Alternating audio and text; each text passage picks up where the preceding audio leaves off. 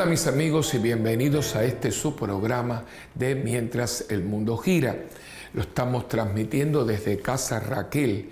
Ya yo les dije anteriormente en un programa qué cosa es Casa Raquel. Casa Raquel es un centro de orientación y guía para la mujer, eh, principalmente para que tenga una alternativa que no sea la de, eliminar el embarazo o, aunque es un poquito crudo, de matar a su hijo, ¿no? Eh, a veces hay frases, hay pronunciamientos que son duros, pero son la verdad. Y hay cosas que no, no se pueden adornar, ¿no? Es que usted eh, tronche un embarazo voluntariamente a través de medios artificiales, porque hay mujeres que pierden al niño naturalmente y eso es parte de todo un proceso que solo Dios sabe. Pero cuando manos extrañas entran a un, al sagrario que tiene una mujer dentro de sí y con medios artificiales, ¿no? Eh, troncha, mata a la criatura, eso es matar a una persona, ¿no? Eh, no es lo mismo que yo me muera de un infarto, de un, accidente automovilístico, que una persona con una escopeta, un cuchillo, un, un sable, una pistola y me dé un tiro. Y muchas veces todo esto sucede por una variedad de razones. Eh, yo soy de los que digo, llevo muchos años trabajando, ministrando en este mundo de lo que es la vida, eh, especialmente lo que es el horrible eh, hecho del aborto. y yo veo que, diría una gran porción, casi yo podría decir hasta un 90% de muchas, que muchas personas, muchas mujeres llegan a esta, a esta decisión eh, por razones que, muy lamentables, que después muchas de ellas eh, se arrepienten. De hecho, yo no sé si yo les he hablado con ustedes, cómo yo llegué a trabajar, a ministrar en el Ministerio del Provida, ¿no? Y fue, no fíjese que no, aunque uno por la fe no matarás, ¿no? Eh, ya uno lo tiene dentro del sistema pero así, dedicarme a ser una parte, eh, que esto fuera una parte mía, no que yo sea una parte, sino parte de quién soy, fue porque amigos psiquiatras y psicólogos me mandaron algunas damas, ¿no? Ellas iban a su psicólogo, al psiquiatra, porque tenían muchos, muchos problemas existenciales, de que no podían, por ejemplo, dormir con la luz apagada, eh, que cuando veían un niño se pusieran a llorar. Y claro, fueron a buscar una ayuda psicológica, ¿no? Y entonces él, yo con mucho respeto, son personas muy éticas, cristianos, le dijeron en el tratamiento, porque son gente muy ética, no, a veces uno sabe que hay una alternativa y para que la gente no deje de venir y pagar la consulta, perdonen que sea tan directo, pues siguen pastillando a la gente y cosas así. Y en el caso de estos mm, galenos, son estos médicos, eh, este psicólogo, no, no estaban en eso. Le mire, yo no quiero robarle dinero. Usted es cristiana. Sí, yo soy católica, cristiana católica. Le digo, mire, si usted me permite, yo le puedo dar el nombre de un sacerdote y llegaron a mí. y ha sido una, un proceso muy lindo porque fue un proceso de recuperación, de restauración y de sobre todo de reconciliación de ella con una, decisión, ¿no? Inclusive hay un bautismo espiritual para su niño, le ponen nombre y lo cuentan, lo cuentan entre sus hijos. Por ejemplo, le pregunta a una de estas señoras, ¿usted cuántos hijos tiene? Yo tengo tres, uno vivo, eh, dos vivos y uno que ya no está conmigo. No entra en detalle, pero lo acepta que ese niño existió. Entonces, eh, con todo esto me lleva a mí entonces a todo lo que, todo este ministerio que eh, rezamos frente a los centros de aborto. Ya les dije que por favor no digan nunca más clínica de abortos. Ya les dije y lo vuelvo a repetir que la palabra clínica es una palabra muy positiva, ¿no? Clínica para las manos, clínica para los pies, clínica para ojos, clínica para la piel, porque son lugares donde usted se va a restablecer. En un lugar de aborto no se, no se restablece nada, al contrario, se elimina. Y es una muerte tanto para el bebé como para la madre, aunque no lo quieran eh, aceptar. Entonces, pues, eh, este, nos ponemos frente a este centro sin ninguna belicosidad, ninguna agresividad, sino estamos allí y tenemos unos panfletitos, que es este panfletito que yo tengo aquí, eh, que se llama Centro Raquel, dando una alternativa que por eso se llama Centro Raquel de orientación y guía para la mujer. Y para el hombre también, porque a veces viene ella con la pareja, que a veces está empujando, que no podemos ahora, que si esto, que si estamos estudiando. Y aquí entonces damos alternativas. Y yo aprovecho, ¿verdad?, con mucho gusto de proponerle este centro como una obra de misericordia. Eh, ustedes saben que están las obras de misericordia corporales y las obras de misericordia espirituales. Pues yo creo que esta es una oportunidad de dar, ejercer una obra de misericordia espiritual y corporal. ¿Por qué? Porque está ayudando al restablecimiento, a, a la reconciliación consigo misma de una mujer o de una pareja.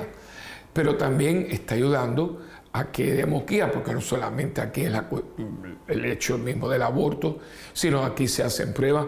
Por ejemplo, le digo aquí, porque me tomo esto y es muy importante, porque estamos, aunque yo tengo mucho que ver con todo esto, bueno, ah, Dios me puso al frente, pero ya yo aquí no vengo, yo vengo aquí a, a celebrar una misa o en este salón que le llamamos el Salón de las Miradas, es un salón muy impresionante, porque estos son pinturas originales que donor, donaron al centro.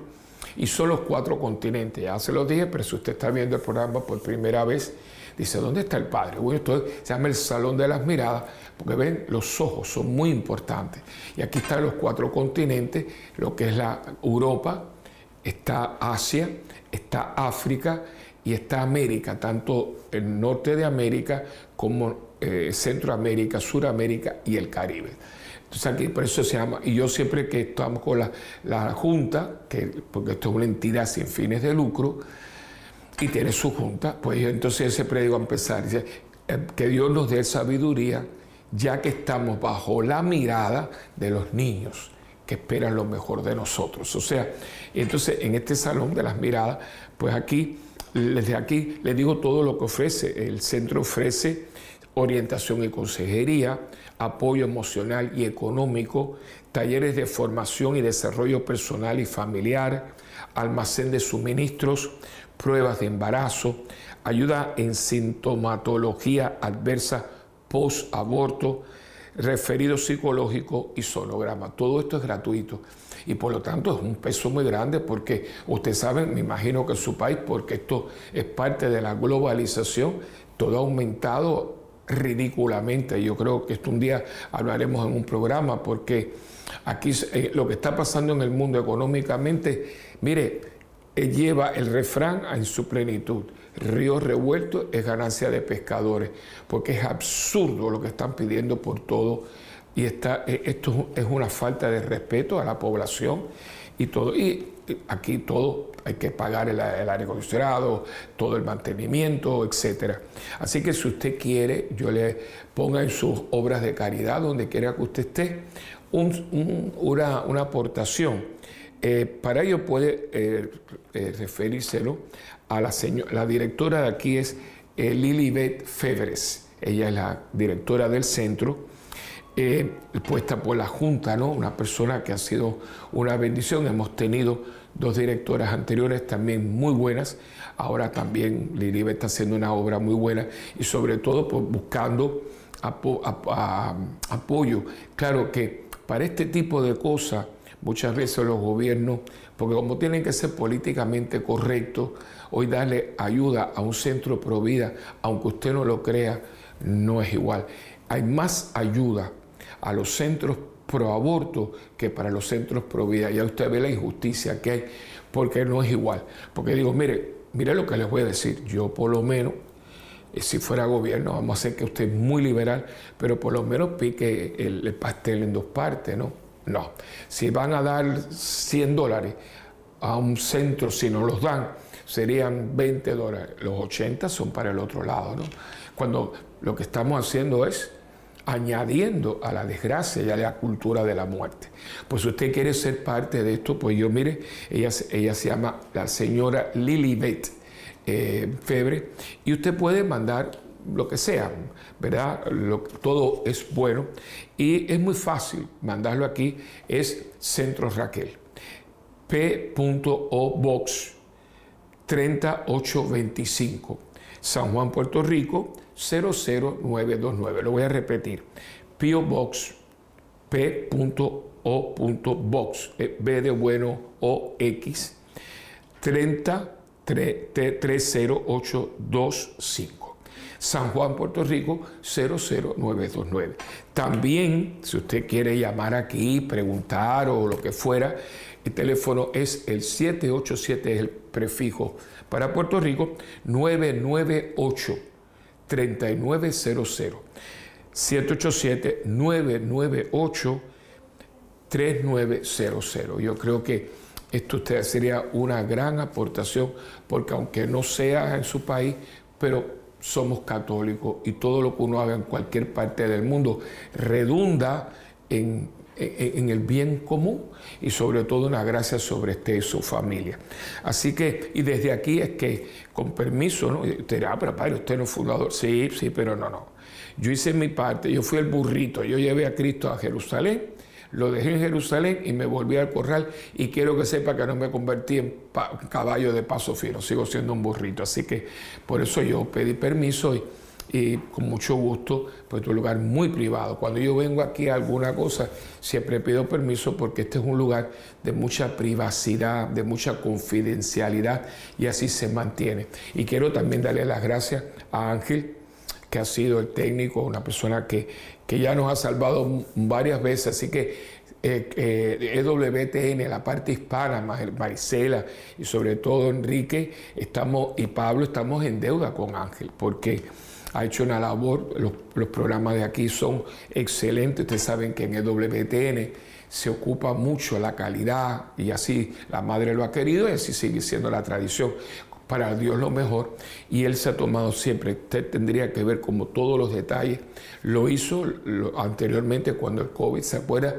Que esto se volvió a plantear, yo no estaba, no podía viajar y vino, no, que digo, no, no, no, porque eso fue una peleita grande, porque no estaba, digo, un momentito, si mi programa se llama Mientras el mundo gira, ¿cómo yo no voy a hablarle a la gente en este momento que el mundo está girando eh, locamente? O sea, yo, me propuse, y ustedes se acuerdan de los programas que hicimos con, COVID, ¿no? Porque si no es ridículo que yo esté hablando que mientras el mundo gira y aquí hay un silencio sepulcral. Bueno, pues en esta ocasión yo no quería, faltaron unos programas porque hubieron unos, una de las veces hubo como un torbellino de eso los Twister famoso y cerraron el canal y nos mandaron abajo, pues sabes que así como aquí hay huracanes, allá hay esos remolinos, ¿no? Y claro, hubo tiempo perdido y no pudimos llenar la cuota de la, de la temporada. Y yo le dije a, la, a, mi, a mi productora, a Marisela, le dije, no, no, no, yo voy a hablar con Ángel y, y sobre todo con nuestra relacionista pública Tania María de Fátima Suárez, un nombre muy lindo, eh, que ella siempre está siempre haciendo las conexiones. Y es muy pituita, taca, taca, taca, taca, como tiene que ser, porque si a mí se me olvida. Y entonces pues hablamos y la verdad desde aquí estamos, desde este lugar tan hermoso. Así que me he tomado el tiempo para que sepa de dónde estamos, porque usted dirá, ese no, es el, ese no es el lugar de donde... No, no, yo no estoy en Birmingham, estoy en San Juan de Puerto Rico, muy cerquita de la parroquia, muy cerquita. Que este lugar, yo pasaba por aquí, esto estaba abandonado, y yo siempre decía, este lugar yo lo reclamo para Dios. Y lo reclamé y Dios me lo dio. Así que ahora es la Casa Centro Raquel un lugar de vida, un lugar pro vida. Además que aquí también se me había olvidado, hay, casas hay clases de lactancia, se traen escuelas para hablarle de todo el proceso de la vida. Y hay una boutique, eh, yo a ver si pudiéramos colarlo por ahí, muy bonita, donde hay ropa de niñito, chiquitito hasta un añito, y ropa de maternidad para la mamá. O sea que se ha pensado en todo, porque si es un centro pro vida, la vida tiene todas esas dimensiones. Dicho esto, vamos a comenzar el programa de hoy. Bueno, ya formalmente colaboración al Espíritu Santo como siempre lo hacemos. Él es el que nos guía, el que nos aconseja, el que nos fortalece y sobre todo y que nos da la sabiduría para poder ver lo que Dios quiere, como este lugar. Esto es lo que Dios quería. Y si Dios lo quiere, hacen falta dos cosas. La ayuda de Dios, si Dios quiere eso, pues que Dios nos dé los medios. Pero la otra parte es muy importante, que yo sea dócil a lo que Dios quiera y que me ponga, ponga empeño en hacer lo que Dios quiere. Y aquí se dieron las dos cosas y esto es un lugar para la mayor gloria de Dios. Y entonces pues ahora hacemos la oración al Espíritu Santo. En nombre del Padre, del Hijo y del Espíritu Santo. Amén. Oh Espíritu Santo, amor del Padre y del Hijo, inspírame siempre lo que debo pensar, lo que debo decir, cómo debo decirlo, lo que debo escribir cómo debo actuar, lo que debo hacer para procurar tu gloria en bien de las almas y de mi propia santificación. Espíritu Santo, ilumina mi entendimiento y fortifica mi voluntad. Dame agudeza para entender, capacidad para retener, método y facultad para aprender, sutileza para interpretar, gracia y eficacia para hablar. Dame acierto para empezar, dirección al progresar y perfección al acabar. Amén. María, Madre del Buen Consejo, ruega por nosotros que así sea. En nombre del Padre, y del Hijo y del Espíritu Santo. Amén.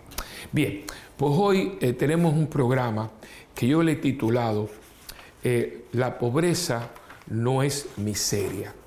Y es que, eh, de hecho, fui al diccionario de la Real Academia de la lengua española. Nosotros hablamos un, idioma muy lindo, un idioma que es de los que más habla el mundo, porque fíjense cuántos países hablan el castellano. Y digo castellano porque eh, es correcto, porque español, en España hay muchos idiomas, el catalán, el vasco, el gallego, hay muchos, y no son dialectos, son idiomas. Es un, España reúne una cantidad de, tradiciones muy lindas, pero en España, ¿no?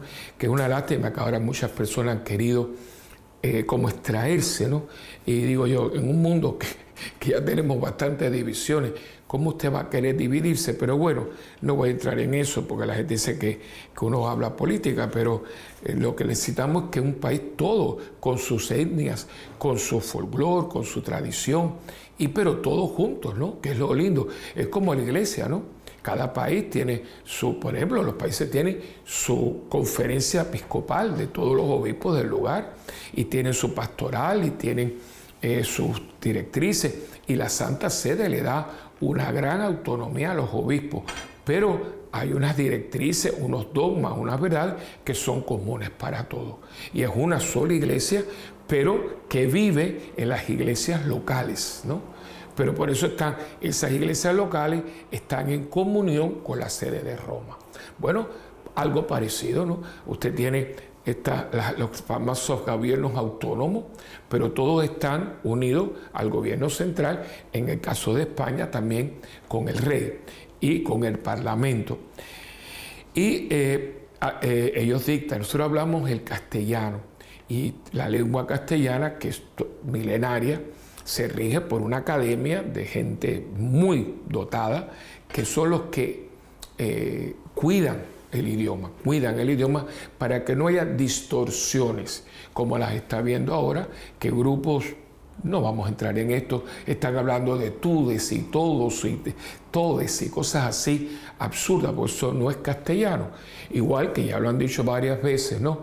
Que usted no tiene que estar leyendo un documento diciendo muy buenos días a todos y a todas, a señores, eso no, no, no, no eso te lo está, porque el idioma castellano es inclusivo, ¿no? Cuando se dice, no, porque todos los hombres, no hay que decir hombres y mujeres, no, porque hombre en el idioma castellano somos hombres y mujeres, ese es el idioma que hablamos. Pero últimamente en esta anarquía que nos encontramos, hoy la gente hasta el idioma lo quiere cambiar. Sin sentido, porque yo entiendo que a veces un cambio es necesario, pero aquí no hay, eso no es necesario. Igual que en el inglés, no se crea que esto solamente en español.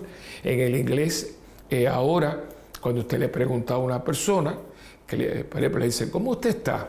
Bueno, usted contesta con un adverbio, yo estoy bien, eh, fine, I am well, ¿verdad? Bueno, es bien. Pero usted no dice good, es un disparate porque, que usted me pregunta a mí, ¿cómo usted está, padre Willy? Bueno, eso, ¿qué dice este hombre? Bueno, si usted me pregunta a mí, yo le digo, how are you? ¿Cómo usted está? Y digo, good.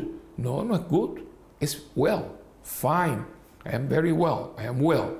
Entonces, en inglés también, y, lo saben porque yo le he preguntado a, personas que son maestros de inglés, y dicen, no, pero usted tiene razón. Y digo, pero, ah, no, porque la gente le ha dado por eso. Por eso es muy importante tener un diccionario. Lo puede tener en el teléfono. Yo tengo un mamotreto así, viejo, pero muy bueno. A mí me encanta consultar los diccionarios porque te dice las raíces. Es muy lindo nuestro idioma, es un idioma, ¿veis? Es uno de los idiomas romances, ¿no? Y busqué la definición de pobreza. Eh, y eh, después también busqué la definición de miseria y se parecen, pero no son iguales. Y vamos a, definirla, ¿no? La pobreza, necesidad, estrechez, carencia de lo necesario para el sustento de la vida. Falta, escasez. También tiene una parte positiva, ¿eh? dejación voluntaria de todo lo que posee y de todo lo que el amor propio pueda juzgar necesario, de la cual hace voto solemne los religiosos el día de su profesión. O sea, que en el caso de la pobreza hay una parte positiva. Yo renuncio, por ejemplo, Francisco de Asís, que su acto de pobreza fue tan extremo que ustedes se acuerdan que, de hecho hay una plaza en Asís que se llama la plaza del, del despobre, o sea que de, del de la desnudez, porque Francisco se, se, encueró, se desnudó, que el obispo estaba muy cerca y le tiró la capa encima, ¿no? Eh, y él allí renuncia a, todo lo que tenía puesto, porque su papá lo, lo chantajeaba mucho, yo te mantengo, etc. Renuncia a su apellido, y renuncia a ser ciudadano de Asís. Por eso se va a las afueras, a lo que es hoy la porciúncula, que está dentro de una basílica. Eh, y él lo que quiso fue hacer un acto de, despojo total de lo que tenía. Y así va a vivir. Y así empieza con sus, eh, sus compañeros. ¿no? De hecho, el nombre de franciscano es algo que le hemos puesto pero ellos no se llamaban franciscanos los mendigantes, porque él no quería que tuvieran dinero. ¿Por qué? Porque él veía como el dinero había corrompido a su padre, a tal punto que nunca más, su padre nunca más le habló.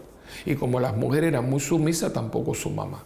O sea, que él vio esto, entonces él, él se despoja, y aquí lo dice, dejación voluntaria de todo lo que posee y de todo lo que el amor propio puede juzgar necesario. Eso fue un acto. Y ahí donde usted ve que el religioso lo hace voluntariamente. Ahí entonces la pobreza adquiere un valor positivo, no un valor negativo. ¿no? Otra cosa es la pobreza infligida por una necesidad, por falta de trabajo, por circunstancias sociales totalmente injustas que desgraciadamente todavía existen en este mundo. ¿no? Eso es la pobreza. Eh, la miseria, fíjense, es una pobreza extremada, también una desgracia o pena que padece una persona. O sea, cuando ya la pobreza es extrema al punto que la persona está tirada y que no tiene ni que comer, ya entra en lo que se conoce como miseria. Por lo tanto, hay gente que es pobre, pero no es miserable, ¿no? Y ahí donde yo que cuando tuve esto en mente, porque primeramente para poderle enfocar como es, eh, porque a nosotros Dios nos pide que seamos pobres. Eh, entonces Jesús dice, ah, por eso significa que yo no puedo tener un televisor. No, no, no. Es una actitud mental. Y aquí es donde viene la cosa, ¿no? Eh, Vamos a ir allá inmediatamente a una pausa, pero ya los dejo con, la idea, ¿no? La pobreza no es algo que usted hace, sino es algo que usted es. Usted es pobre de espíritu. Pero lo que pasa es que hay gente que no puede ver, no, hace la combinación de pobreza de espíritu con una pobreza material, con un, con un espíritu de pobreza. O sea que la idea es que yo piense, piense en pobreza. Yo le voy a explicar eso con detalles, ¿no? Pensar que yo soy pobre, Y usted va a ver cómo usted va a ver, perdone la redundancia, cómo usted va a ver que somos pobres. O sea, de hecho, nosotros lo somos. Lo que pasa es que nos creemos ricos, pero nosotros no somos ricos. Porque el rico se cree autosuficiente. Hoy en día esto está, y esto es un tema, por eso lo cogí, que está por donde quiera. Pero eso es totalmente iluso. Eso es totalmente iluso, porque que usted y yo somos autosuficientes, esa es la mentira más grande que a nosotros nos han dado. Esto ha sido algo espantoso lo que a nosotros nos han dado, porque nosotros no somos autosuficientes, no lo somos para nada, ni físicamente, ni psicológicamente, ni espiritualmente. Y lo vamos a ver inmediatamente ahora que nosotros vengamos de la pausa. Usted va a ver que como este tema viene como, mire, como anillo al dedo, como este anillito así que yo tengo aquí, que es el de la ordenación, como anillo al dedo, viene así. Y esto es muy importante, porque esto es base, base para una sana y funcional espiritualidad. Yo creo que muchas veces el que queremos y no podemos, o empezamos y no terminamos, tiene mucho que ver con, eh, con toda la cuestión, con toda la dinámica de pobreza que no acabamos de entenderla. Muchas veces estamos hablando con mucha teoría y no hay ninguna práctica, o creemos que son dos prácticas y no vemos que viene de una, eh, de una concepción mental. Pero bueno, vamos ahora a una pequeña pausa y venimos enseguida.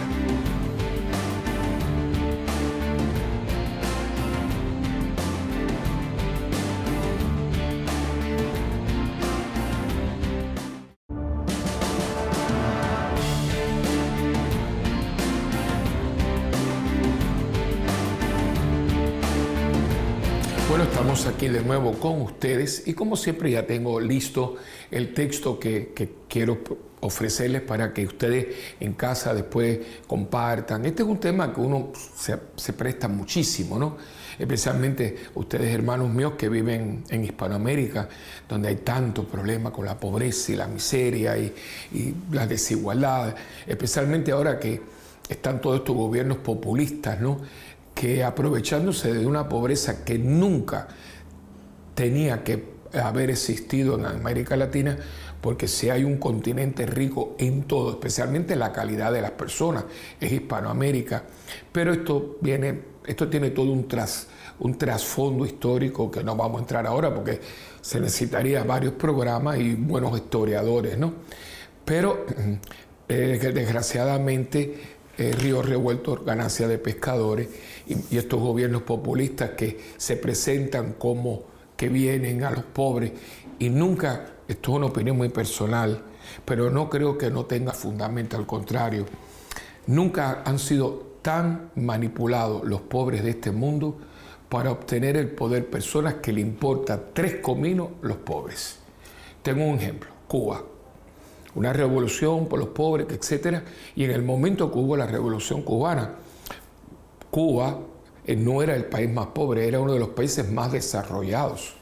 Lo que muchas veces queremos aplicar, aplicar conceptos, pero la clase media en Cuba era bastante numerosa comparada. Y yo no voy a decir, pues usted dice, ah, bueno, padre, pero bueno, acuérdense que yo salí a los 11 años, pero yo tengo datos de la enciclopedia británica, ¿no? Y no quiero entrar en eso, pero, eh, y no fue por eso, fue por un problema político, porque el presidente Batista había dado un golpe de Estado y querían volver a una democracia porque era una falta de respeto a un pueblo dar un golpe de Estado. Pero llevan 62 años de una revolución de pueblo. ¿Y dónde está la representación del pueblo si cada vez que el pueblo quiere sacar el piececito un poco, se lo cortan? O sea, y Venezuela, lo de Venezuela es una vergüenza. ¿Por qué? Porque, oígame, el país petrolero más grande del mundo y la, la, todo lo que es la industria petrolera ha colapsado. Que no haya gasolina en, Venezuela. Entonces se manipula a la gente, se manipula. Y yo entiendo, yo, yo, yo me pongo en su lugar.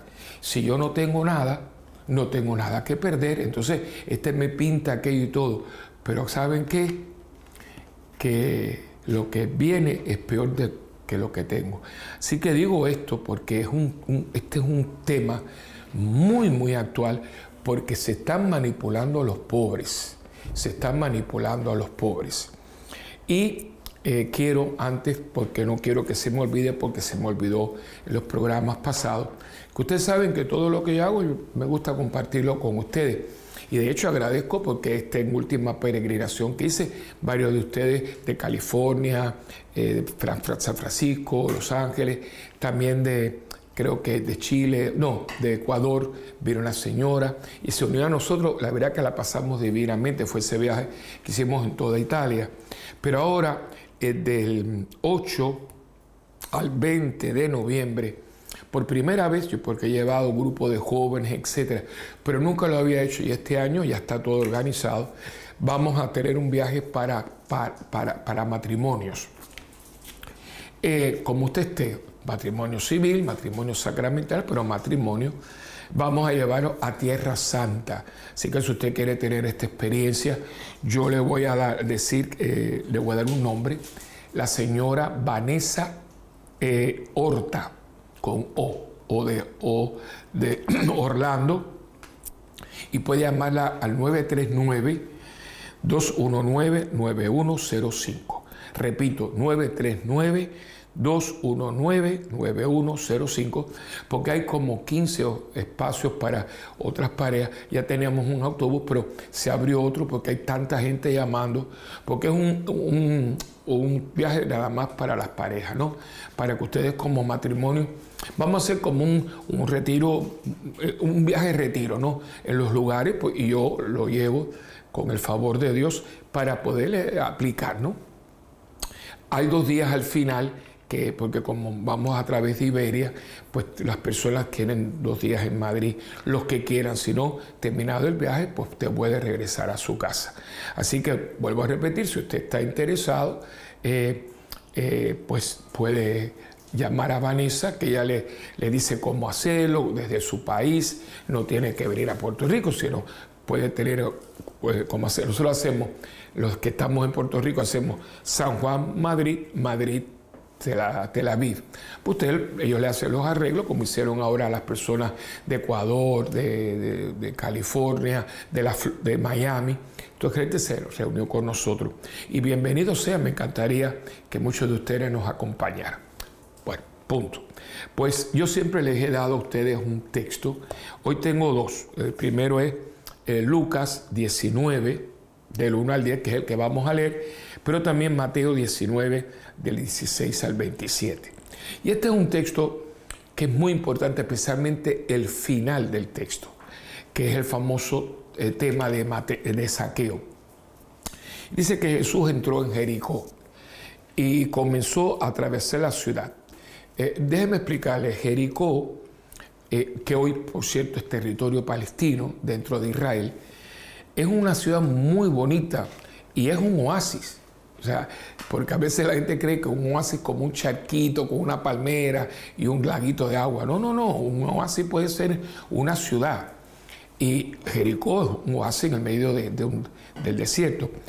Este fue uno, esto este es un chisme histórico, ¿no? Este fue uno de los regalos que le dio Marco Antonio a Cleopatra cuando se casaron. miren ustedes que le regaló toda una ciudad. Es una ciudad muy fértil porque los melones de agua, eh, los sandía le llaman en otros lugares, más dulce que yo me he comido, y los mangos, mangos o mango, como usted le llame, eh, eh, en Jericó, exquisito, dulce como la miel.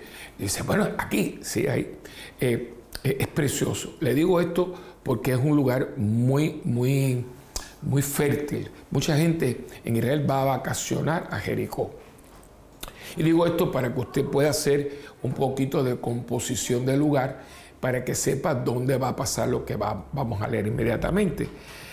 Y vivía allí un hombre rico llamado Saqueo, jefe de los que cobraban impuestos para Roma. Eso es decir, que este hombre estaba muy bien económicamente porque los romanos a esta gente le pagaban muy bien para que no robaran. o sea, si usted tiene muchísimo, para que usted... Hay gente que es corrupta y ambiciosa, por supuesto, pero la mayoría de la gente, si tiene mucho dinero, ¿para qué se va a meter en lío de robar que a lo mejor te cogen y te cortan las manos? Porque allí te cortaba las manos, ¿no?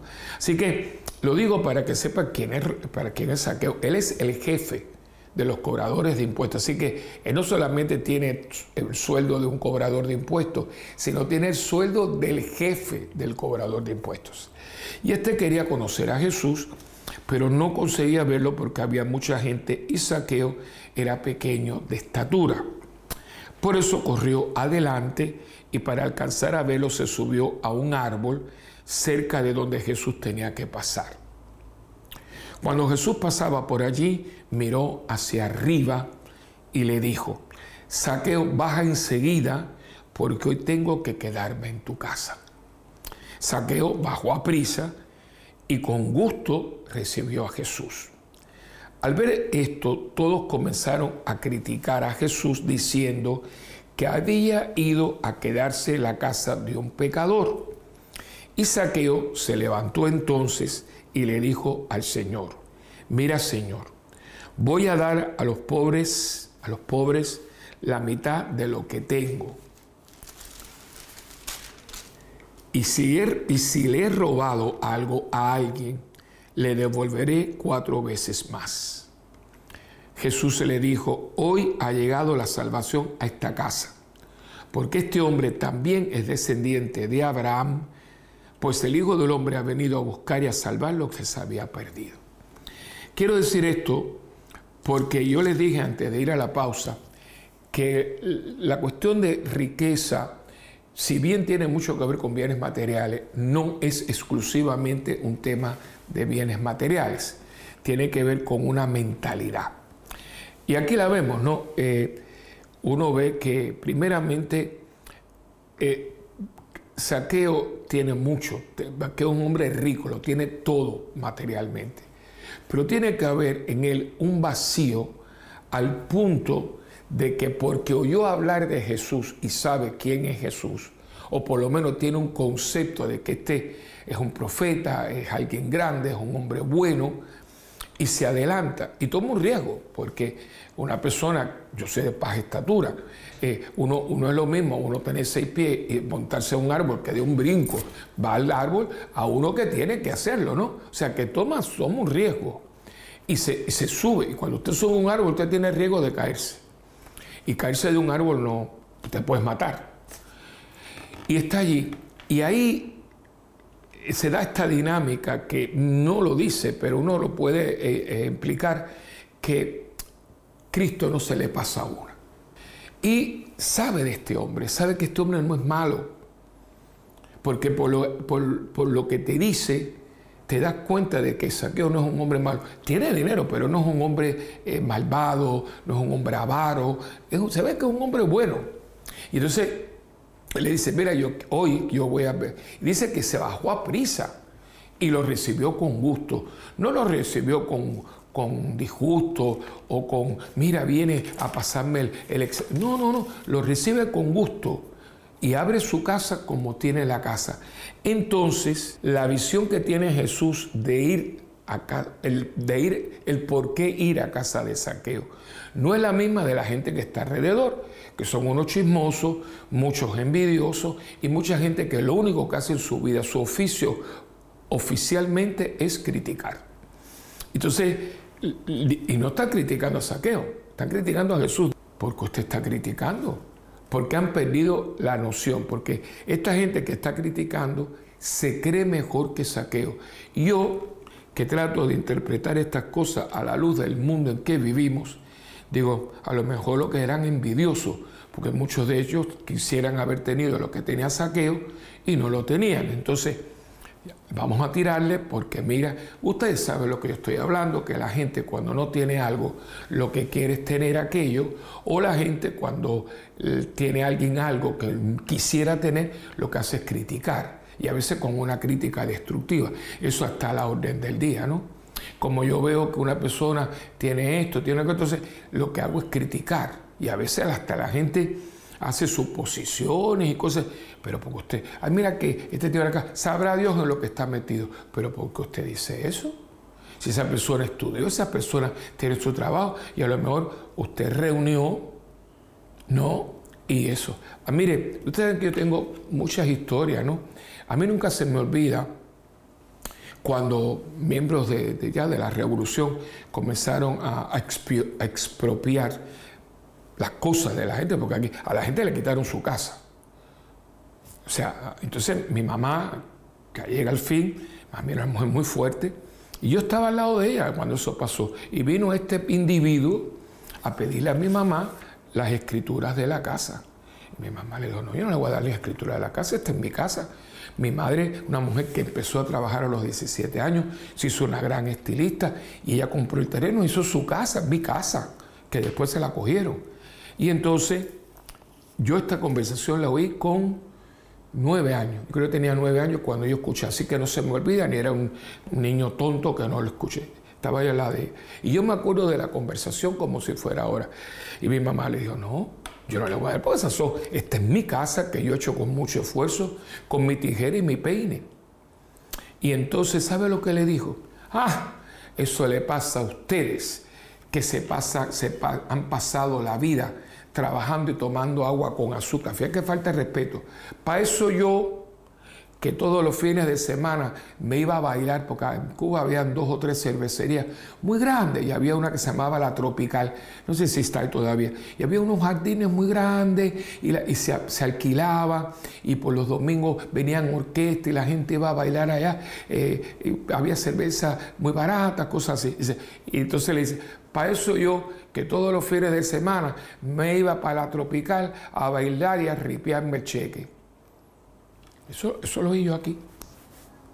Ahí está. O sea, que mucho cuidado, mucho cuidado, porque este es un tema muy delicado, muy delicado. Y, usted si ve, la casa era muy bonita, tenía dos plantas, ahí está más el salón de belleza que me... Pero mi madre lo construyó con decencia y con trabajo, como todo lo que tuvo y lo que nos dejó a mi hermana y a mí. ¿Por qué usted va a venir ahora? es la envidia, porque muchas veces la envidia, y eso pasa mucho, ¿no? Muchas veces los gobiernos, que baje, que no sé cuánto, pero cuando se montan son iguales o peores, que es la ley esa de quítate tú para ponerme yo. Entonces, la gente, muy posible, le metía mucha envidia porque el saqueo tenía que vivir muy bien, muy bien. Entonces, en vez de decir, que es lo que uno, un buen amigo, mira, el, maestro va a casa de saqueo. No, no, es la pullita y es la cosa. La gente que más critica es la que menos hace. Pues es muy fácil criticar. Pero usted en vez de criticar no hace algo. Porque yo puedo ver una persona, quizás no lo hizo bien, pero está haciendo algo que yo no estoy haciendo nada. Entonces, Cristo ha entrado a casa de saqueo. Chico, ¿por qué tú no le das la oportunidad a saqueo? ¿Qué es lo que a ti te lleva a sentirte ofendido o sentirte mal porque Cristo entra en casa de saqueo. ¿No será que tú quieres que haya ido a tu casa y fue a casa de saqueo? Y fíjate si saqueo está abierto a la gracia, a la gracia, a la gracia de, ver lo que Cristo está haciendo en su vida. Que miren lo que Él dice.